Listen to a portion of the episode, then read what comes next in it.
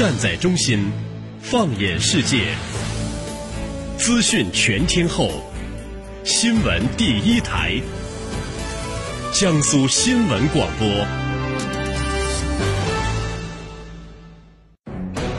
你听到的不仅是兵器，更有背后的战略风云；你听到的不仅是军情，更有其中的大国博弈。主持人深度互动，评论员独家点评，尽在军情观察。江苏新闻广播、扬子晚报联合打造。梳理全球军事，聚焦今日热点。大家好，这里是江苏新闻广播军情观察，我是世宁，在中国南京为您直播军情。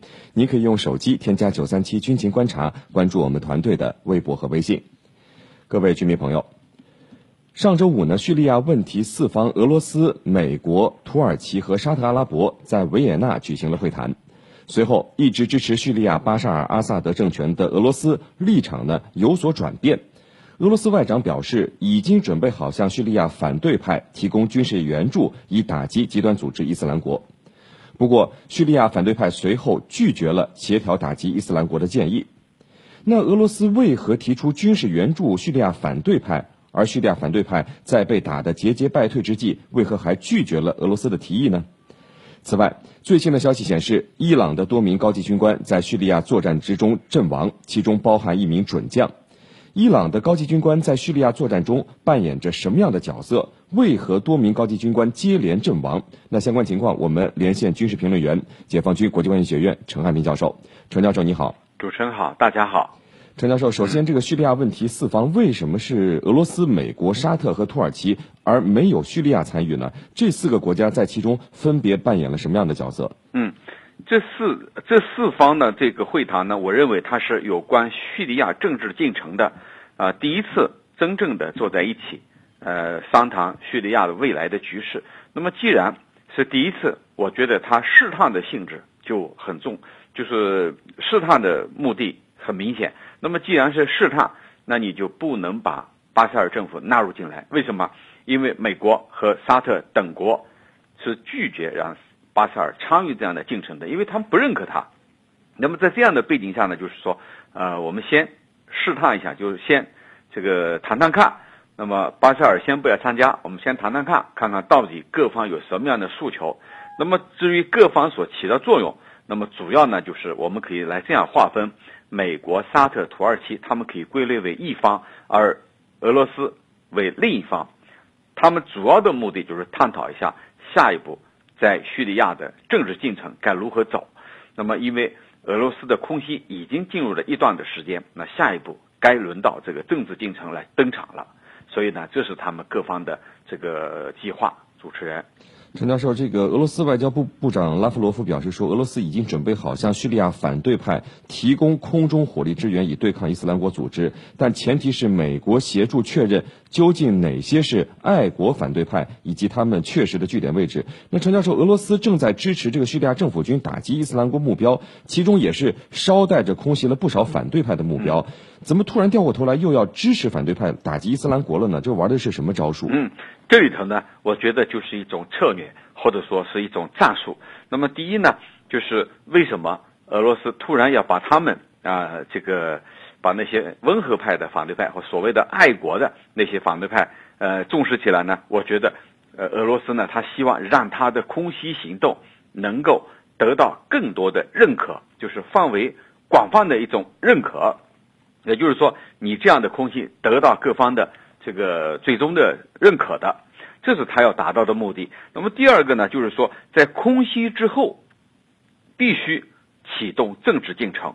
那么如果说仅仅只有巴沙尔一方的参与，我觉得缺乏说明说服力，啊，缺乏说服力。所以呢，俄罗斯现在呢突然掉过头来啊，对这个叙利亚的温和派或者爱国的反对派呢示好。那么这就是说。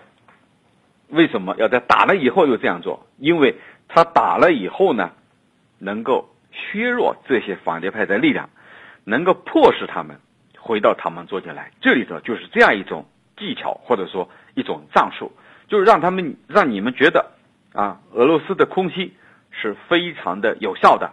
呃，你如果再不回到谈判桌上，我可能对你实施空袭。所以这样呢，就是说，呃，把他们削削弱一些有生力量，迫使他们回到谈判桌上。我觉得这里头就是这样一种战术在起作用。主持人，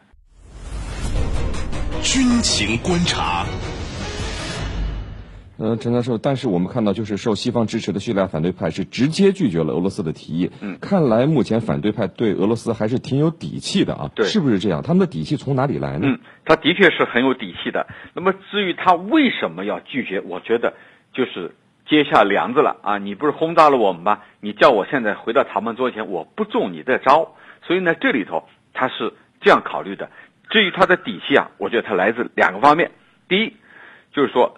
它是来自于西方世界的支持，也就是说，这几天来，美国和其他西方国家纷纷指责你俄罗斯呢不分青红皂白的空袭所有的反对派组织，把一些爱国的、可以谈判、未来推动政治进程的那些反对派组织也包括在里头。所以呢，这些西方国家对他们的支持，让他们觉得非常有底气。那么第二个底气在哪里？就是地区。的支持，那所谓地区就是海湾地区、中东地区，呃，以沙特为首的这些逊尼派阿拉伯国家。那么再一个就是出于自己的呃战略考虑的土耳其，这些势力、这些国家的支持，让这些反对派非常的有底气。那么再一个就是说，反对派非常清楚，你所有的空袭，空袭完了之后，你还得启动政治进程。那么你启动政治进程，你离不开我。所以这样几个因素呢，使这个反对派干脆拒绝了俄罗斯的提议，认为你下一步未来还得有求于我，你光靠打仗、光靠空袭是解决不了叙利亚的问题，解决不了中东地区的问题的。所以这些底气，呃，使他呢这个能够对俄罗斯呢这个讨价还价。主持人。呃，陈教授，这个美国和沙特阿拉伯晚些时候称将会加大对反对派的支持力度。嗯，那就这个美国和沙特以及叙利亚反对派的表态，我们来看这次四方会谈是不是没有取得双方满意的答案？嗯，我觉得呢，这个从各方的反应和表态来看，的确是没有取得多大的成果。那么，怎么来理解这个问题呢？就是从叙利亚反对派所谓的温和派反对派，就是爱国反对力量的这一种表态当中，因为他提到了。拒绝跟这个俄罗斯的，呃，或者跟巴沙尔政府进行合作。那么这里头呢，问题在哪里？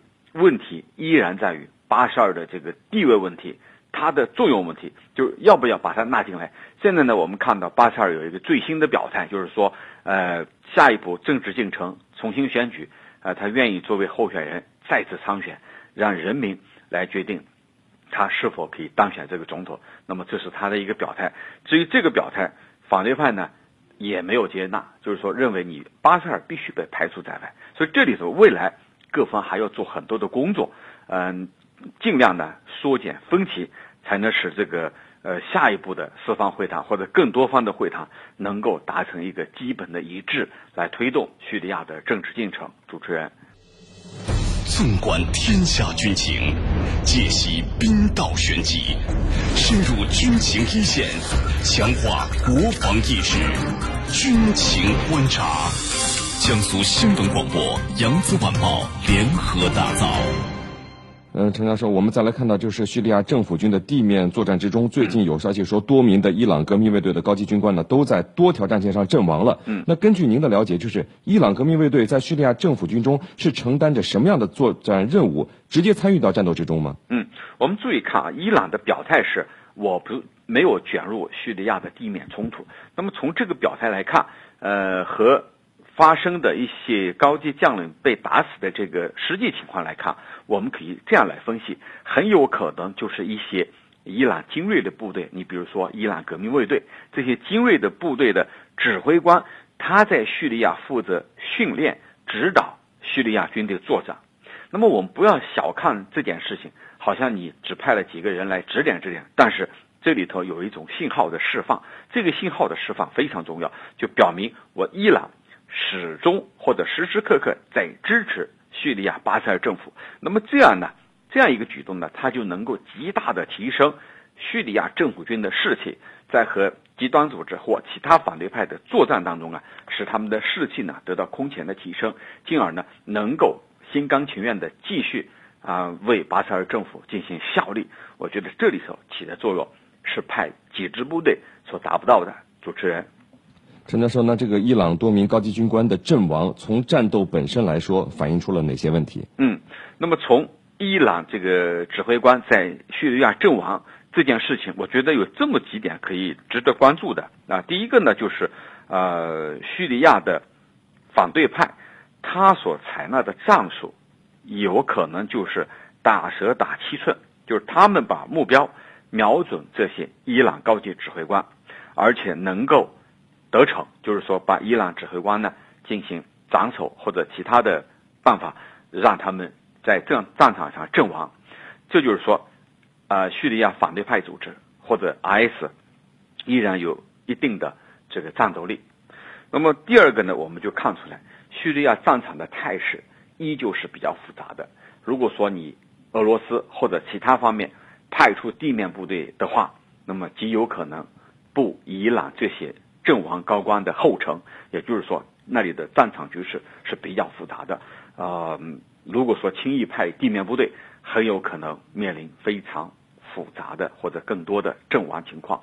啊，所以呢，这个是第二个信息。那么第三个信息呢，我们可以从中看出，这个伊朗也好，其他各方也好，呃，始终在叙利亚战场上，这个无论是训练、帮助还是指导也好。也就是说，没有离开伊朗人的身影。那么这几个信息呢，我们就看出来，未来的局势依旧是啊不可预测的，是比较复杂的。主持人，好的，非常感谢我们的军事评论员、解放军国际关系学院陈汉平教授为我们带来的精彩解读。谢谢陈教授。不客气，主持人。好，接下来呢是半点即时资讯，在半点即时资讯之后，欢迎大家回来继续收听军情观察，触及时事军情热点。把握最新军情动态，行动态，解读大国战略，预测未来局未来局势。江苏新闻广播军情观察，每天下午十五点十二分，十五点四十二四十二分，江苏新闻广播扬子晚报联合打造。